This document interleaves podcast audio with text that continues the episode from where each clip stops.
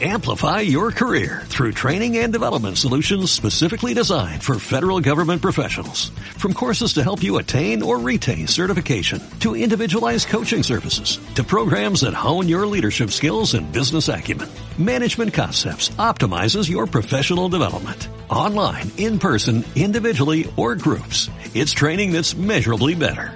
Learn more at managementconcepts.com. That's managementconcepts.com.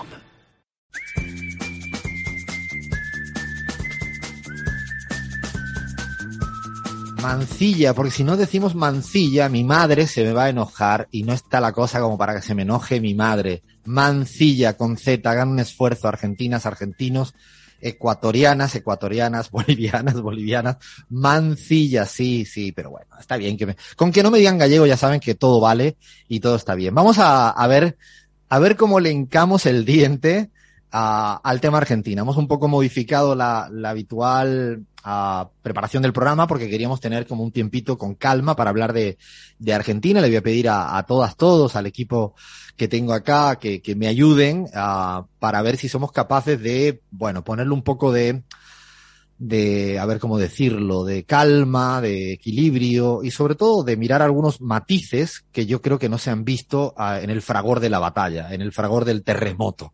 Eh, tenía aquí, yo tengo aquí anotado, nunca lo hago, pero tengo anotado aquí mis tres puntitos. Esto así como en la escuela, cuando va como un niño, ¿no? A la escuela, la libretita punto uno, punto dos y punto tres. Eh, primero voy a decir que eh, esta semana, eh, evidentemente, había más de un medio de comunicación que me habían llamado y le agradecemos a todas y a todos que, que quieran escuchar nuestra opinión. Y digo nuestra porque aunque me llamaban a mí, pero creo que también lo hacían por, un grupo, por un colectivo que es el, el llamado CELAG, ¿no? En la Argentina. Eh, y la verdad que de manera educada, respetuosa, todas les decía, no, no, mejor que no, no era por soberbia, ni por no ganas de hablar, que a nosotros no nos faltan ganas de hablar, por los codos tenemos siempre ganas de hablar.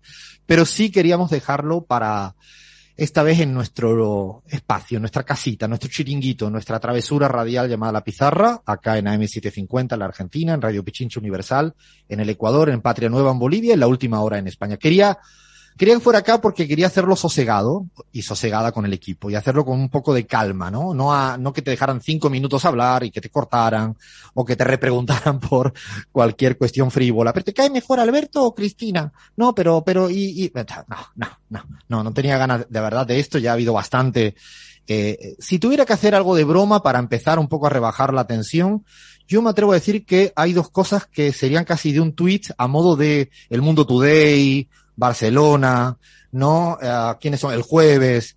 Eh, una es que lo hay dos cosas buenas de la elección esta. Una es que el frente parece que no se fracturó por masa.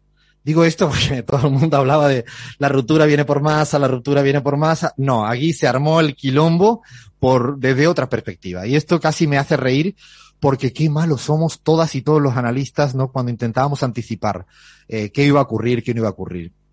Pero lo segundo para mí más divertido es que por primera vez he visto debates de verdad al interior de los medios conservadores y al interior de los medios eh, progresistas. O sea, yo ponía TN en la Argentina y se peleaban los albertistas y los kirchneristas opositores, una cosa única, ¿no?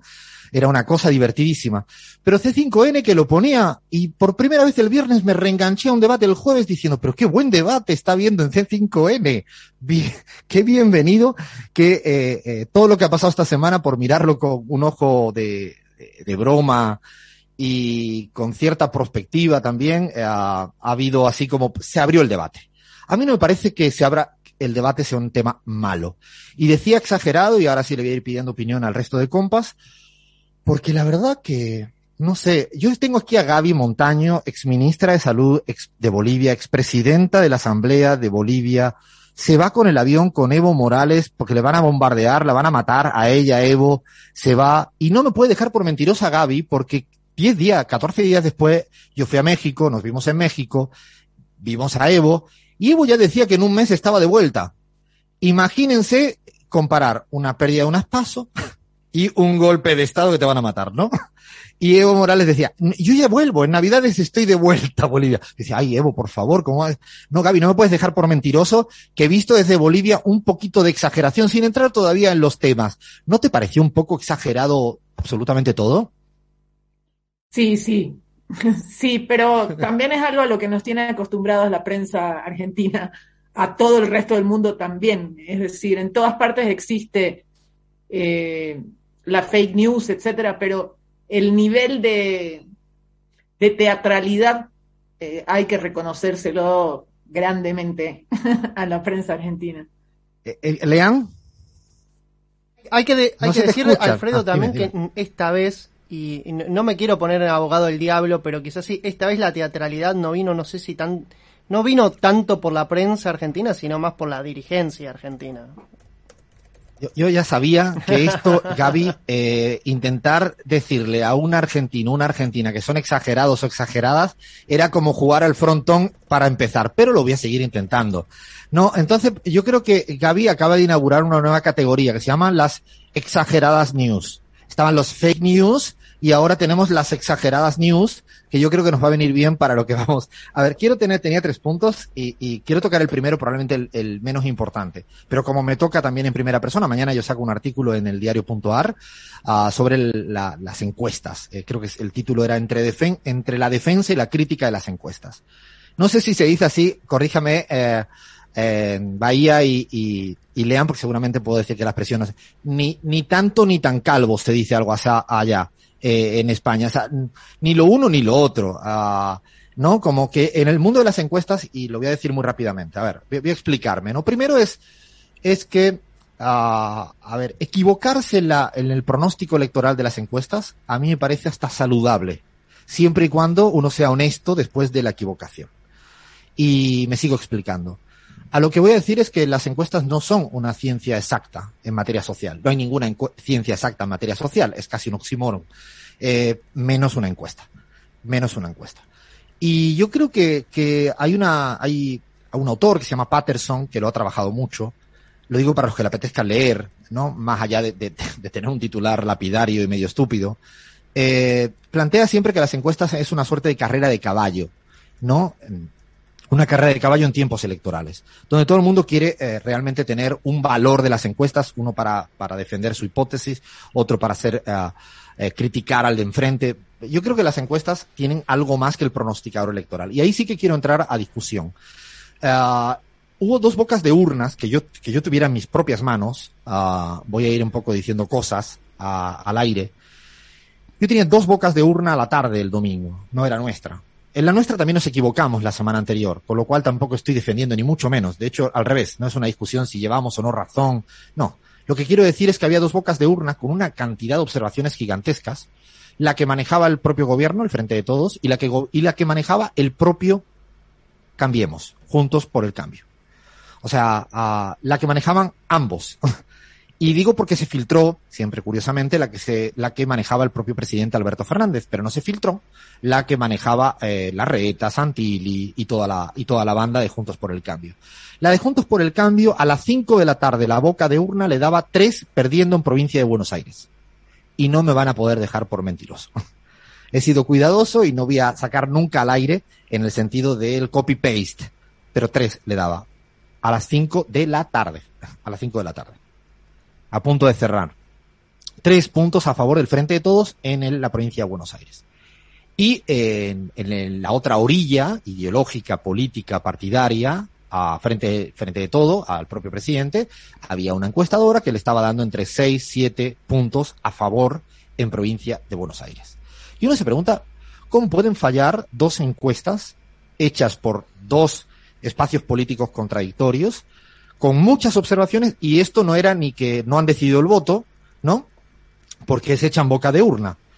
Uh, y uno le preguntan, una de las cosas que, me, que, que uno intenta explicar es que no siempre la gente intenta transparentar lo que vota o lo que prefiere electoralmente. Yo creo que esta es una etapa para analizar, en serio, otro día lo haremos y abriremos este debate, el tema de transparentar. Aquí hay algún papá y mamá uh, ¿No creen que alguna vez un niño o una niña le ha hecho una mentira al papá o a la mamá a la vuelta del cole o cuando hizo o generó el quilombo en la casa? ¿No creen? Bueno, yo creo que si de alguna manera toleramos ciertas mentiras piadosas eh, en el día a día, yo creo que tenemos que asumir que la gente hoy en día no quiere transparentar. ¿Por qué no quiere transparentar? Hay múltiples razones. Y una la dice ese autor francés que seguro muchos y muchos conocen, que es Bourdieu. Bourdieu, si lo quieren decir así como muy prepotente y soberbio. No, eh, Bourdieu tiene una frase maravillosa, un texto maravilloso sobre las encuestas, que es que cada encuesta es una situación forzada. Es decir, te llega una persona que no conoces de nadie, te para por la calle, te llama por teléfono, te pregunta hasta, hasta no sé, el, el nivel de pies que tienes, el ingreso, no lo conoces de nadie, te hace preguntas que ni siquiera te has formulado, no ha generado ninguna confianza y de repente todo eso te parece que es la Biblia para los creyentes. O sea, todo lo que viene, emana de ese cuestionario, prácticamente no lo pones en cuestionamiento. Y esto, eh, Bourdieu lo trabaja muy bien, eh, incluso a veces te hablan hasta gente que con otro lenguaje, con otros códigos, con otros marcos cognitivos, con un montón de otras cosas. Y creo que hay que repensar esto. Y quiero añadir algo. Nuestra encuesta propia también nos daba 4 o 5 arriba, eh, el Juntos por el Cambio, a una semana antes. Y fijaros, y, voy a compartir ahora y abro un momento a Gaby, Bahía, Lean y al resto, a, a, Cris y a, Abraham. Ah, ¿Qué piensan? Fijaros que eh, teníamos la encuesta provincia de Buenos Aires, pero había una variable que era, usted ha decidido totalmente su voto.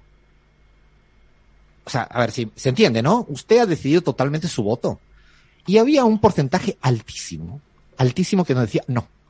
O sea, cuando tenía que simular la papeleta tomaba una opción, pero a la vez te decía no tengo totalmente decidido su voto. Yo recuerdo que cuando conté internamente la encuesta, bueno, se podía publicar, aclaré y no me pueden dejar por mentiroso ni algunos medios de comunicación, ni algunos dirigentes ni dirigentes políticas. Dije claramente, ¿qué ocurría? Que en la carrera de caballo no importa el matiz importa el valor de la estimación de la intención de voto. Y siempre repetía, está condicionado a que la gente que me ha dicho que tiene dudas acabe decidiendo lo que sí dice que prefiere, pero no está claro. Y esto era, insisto, el valor era verdaderamente gigantesco.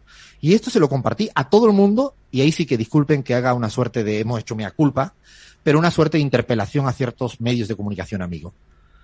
Eh, maticen cuando den este tipo de información. Y digo maticen porque el matiz es el que condiciona la estimación. Es fácil, ¿no? O sea, el matiz condiciona la estimación. Y en eso somos claros y evidentes. Y eso se da también porque hay una etapa de gran época de incertidumbre. La gente no tiene, no sé, yo no sé, eh, Gaby Bahía a, y lean, eh, o sobre todo los argentinos, a Bahía y a Lean, si la gente que estaba a vuestro alrededor tenía esta claridad a la hora de ir a votar, si dudaba hasta última hora, si, si le valía madres. No sé si esto se daba o no se daba. Eh, sí, Alfredo, yo creo que hay vos marcás justo en el punto indicado que es eh, la eh, variabilidad y la un poco el cómo decirlo eh, digamos, lo, volátil que es el voto de, una gran, de un gran porcentaje del electorado, sobre todo pensando nosotros que a veces eh, es el 100% de la población que está sobrepolitizada como están algunos sectores de la sociedad. Y yo creo que solamente un 20%, o sea, tiro un número así porque sí, un 20% de la sociedad argentina está sobrepolitizada, está ideologizada. Y hay otro porcentaje de la gente que, que no, que decide el voto de acuerdo al bolsillo o incluso lo decide en las últimas horas. Y creo que gran parte de esa gente de los barrios, sobre todo el conurbano, que decidieron hacer, eh, a última hora su voto eh, y se decantaron quizás por opciones de outsiders como eh, Facundo Manes. Para mí, Facundo Manes en la provincia de Buenos Aires agarró mucho de ese voto que lo decidió a último momento y que votó un nombre nuevo porque sí. Y, y, creo que va por ahí la mano, que sobreestimamos a veces el lugar que ocupa la política en eh, las eh, discusiones diarias de la sociedad. Digo, no, yo no sé si, si yendo, si caminando por, por, eh, por, algunos barrios porteños o barrios del conurbano, le podemos preguntar a alguien si sabe quién es el ministro de Trabajo, bueno, de Argentina, y seguramente no te va a saber decir quién es el nombre. Y claro, tú en la encuesta le fuerzas justamente a que lo sepa. Claro. O, por lo menos a ni siquiera que lo sepa, pero le haces una pregunta que esa persona no se lo ha planteado no durante el día, ni durante la semana, ni durante el mes, sino en un año no se ha, no se ha planteado algunas, algunas cuestiones. Y, y uh, con el tema este justamente de la encuesta, de la gente que te decía, un porcentaje altísimo que nos estaba diciendo, no, no tengo, no estoy seguro de mi voto. Claro, eh, fuerzas a una encuesta que te dé una respuesta precisamente porque te interesa tener cierta certeza en época de incertidumbre. Y ahí se da una tensión, una dialéctica muy interesante. Vaya quería decir algo también al respecto. No, súper cortito. Yo, la verdad que Alfredo no estuvimos hablando en estos días. Nadie lo, no, no, no está chequeado, pero los dos lo sabemos. Pero yo estaba pensando justamente en eso, ¿no? El tema de los matices. Y en las encuestas también pasa un poco eso, porque acá, digamos, sobre todo, ya es como tropezarnos tres veces con la misma piedra. Los bocas de urna, las encuestas, digamos, otra vez, digamos, no, nos vemos con la misma piedra de encuestas que la verdad que después a, favor y en contra. Nos pasó en el 2019, nos pasó en el 2015. Entonces, eh, no sé cuándo va a ser el momento donde podamos leer críticamente y con matices y con análisis esos números que en definitiva son números. Hay un matiz añadido en, esa, en ese sentido que plantea Bahía, lo dejo abierto, insisto, mañana estará escrito mucho mejor, más detenido. Y es que es un aprendizaje para nosotros y nosotras en CELAC y en el resto de encuestadoras seguro.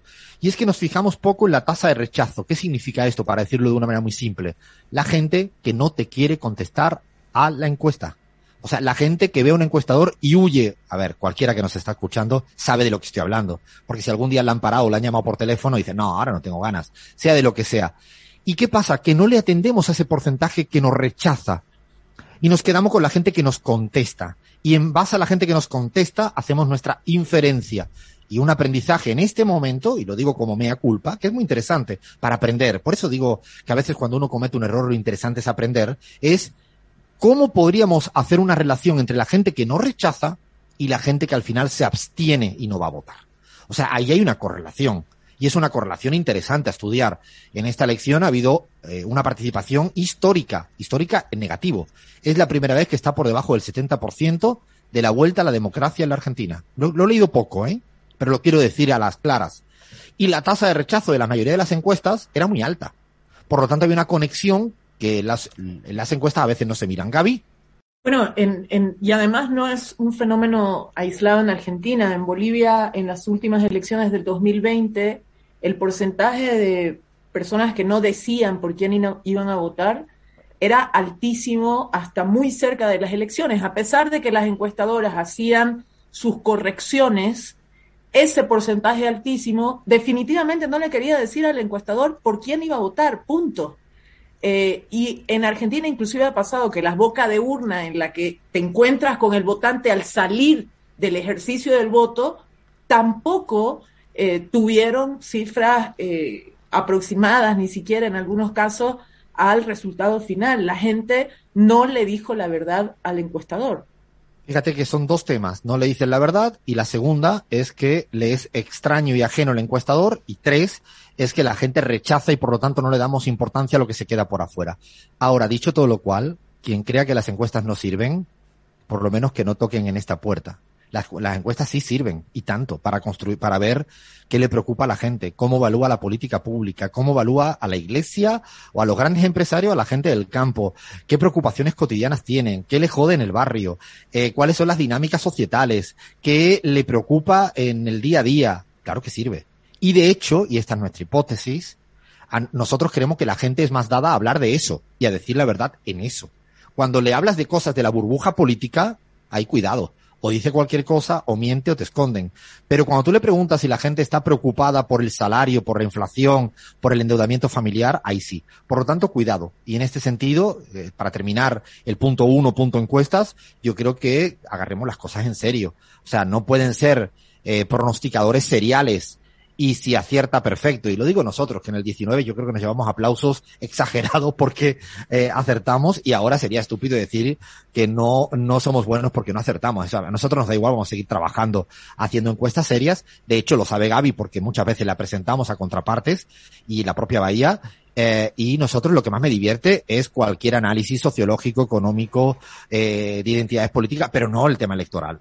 Esto lo digo porque tampoco significa que las encuestas no se lean. De hecho, si esa herramienta no se utiliza ahora porque han fallado electoralmente, la verdad que es como eh, realmente estamos en esa lógica de, de binaria, ¿no? De sirve o no sirve. No, yo me quedo con tu chachaguarmi de la complementariedad. Sirve y no sirve, Gaby. O sea, esa complementariedad andina que yo aprendí en Bolivia y que se me quedó, eh, sirve y no sirve. Son las dos cosas. Por lo tanto, seamos, digo, un poco cuidadosos a la hora de, abordar la temática. Paso un segundo punto. que es para mí las paso en perspectiva. Fíjense, lo siento a la gente que nos está escuchando y no, no, no hemos hablado del gabinete, no hemos hablado de nombres y apellidos. No, no lo vamos a hacer, disculpen, decepcionamos a todas y a todos los que esperaban una suerte de chismes, roscas. No, lo, no, no, ya se dijo todo. Ya anoche todos los periodistas y periodistas dijeron, no, pero es que yo creo que, no, ese se la regalo para, para otra, para otra gente. Nosotros estamos, ahora me gustaría ver un poco las paso en perspectiva. Las paso en perspectiva en términos de, votación, para ver si podemos también alumbrar o aportar con un pequeño análisis al respecto. Uh, yo creo que hay una cuestión de ver las cosas en perspectiva que es fundamental. Eh, cuando Macri gana en el 2015, en primera vuelta tuvo un error de no ver las cosas en perspectiva. Él se creyó que eh, tenía los votos de la segunda vuelta. No, la vota él le puede pasar a Lazo el, en el Ecuador. Cuando uno gana en primera vuelta, tu, tu bastión electoral está ahí, no el que ganas en segunda, que es una zona, un escenario, dirían los teóricos estadísticos, de probabilidad bayesiana, o sea, condicionada. ¿No? Si nos ponemos muy fino. O sea, cuando se condiciona a, hecho, a un hecho. Yo creo que Macri se confundió y creo que tenía capacidad de hacer hegemonía porque ganó las elecciones en segunda vuelta por la mínima. Y la cagó. Y la cagó y de qué manera. En cálculo político. Y ahora visto en perspectiva, y hay un fantástico mea culpa, ¿viste? De mea culpa, me encanta cuando me pongo así. En Argentina del 2019, también yo creo que creímos que toda la gente que fue a votar por el Frente de Todos, 11 millones de votos las PASO, ¿no? Se creyó que eran absolutamente fieles de la fórmula Frente de Todos. O sea, fijar lo que, no sé si estoy explicándome, sobrevaloraron ambos momentos históricos sus propias fuerzas electorales y políticas.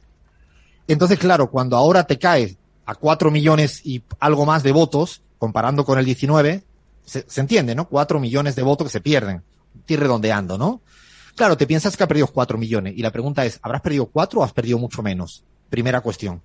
Porque no todos los que te fueron a votar en el 19 eran tuyos en el sentido de la fidelidad y la lealtad del voto. Primera cuestión que quisiera dejar encima de la mesa.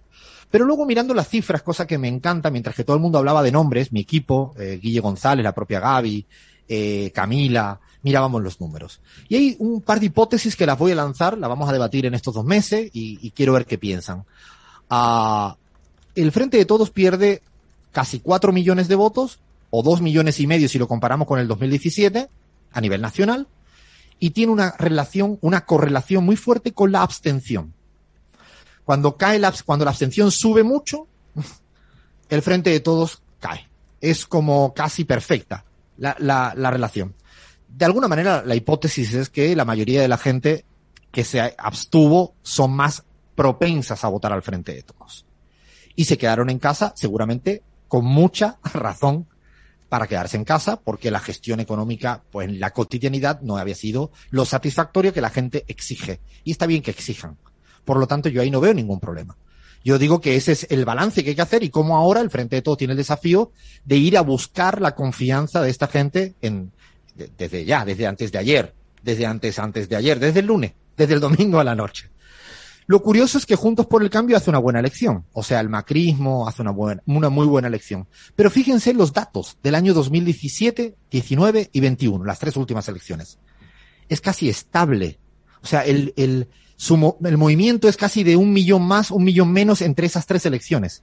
No es como el Frente de Todos que oscila entre cuatro o cinco millones. A lo que quiero decir, y eso es interesante, la votación del Juntos por el Cambio no tiene relación con la abstención, sino con el voto en blanco. Atentos, atentas.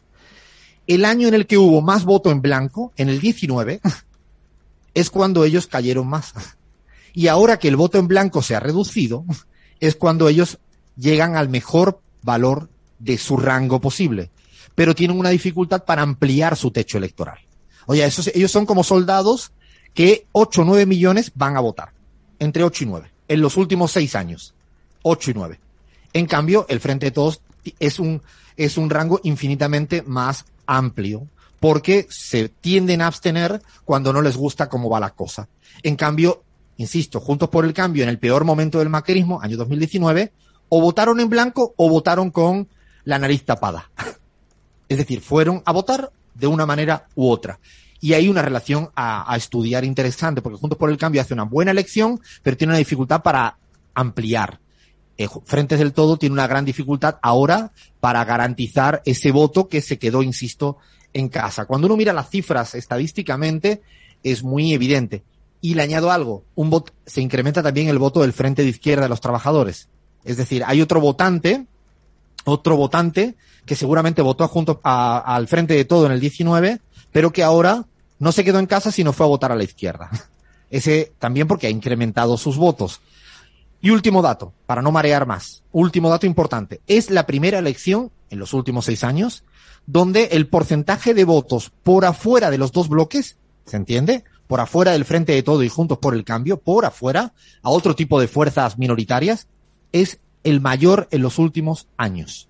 O sea, dicho de otro modo, de cada diez votantes que hubo en la Argentina en las PASO, tres votantes votaron por, por afuera de los dos grandes bloques. Esto no ocurrió en el año 2019, solo fue el 18%.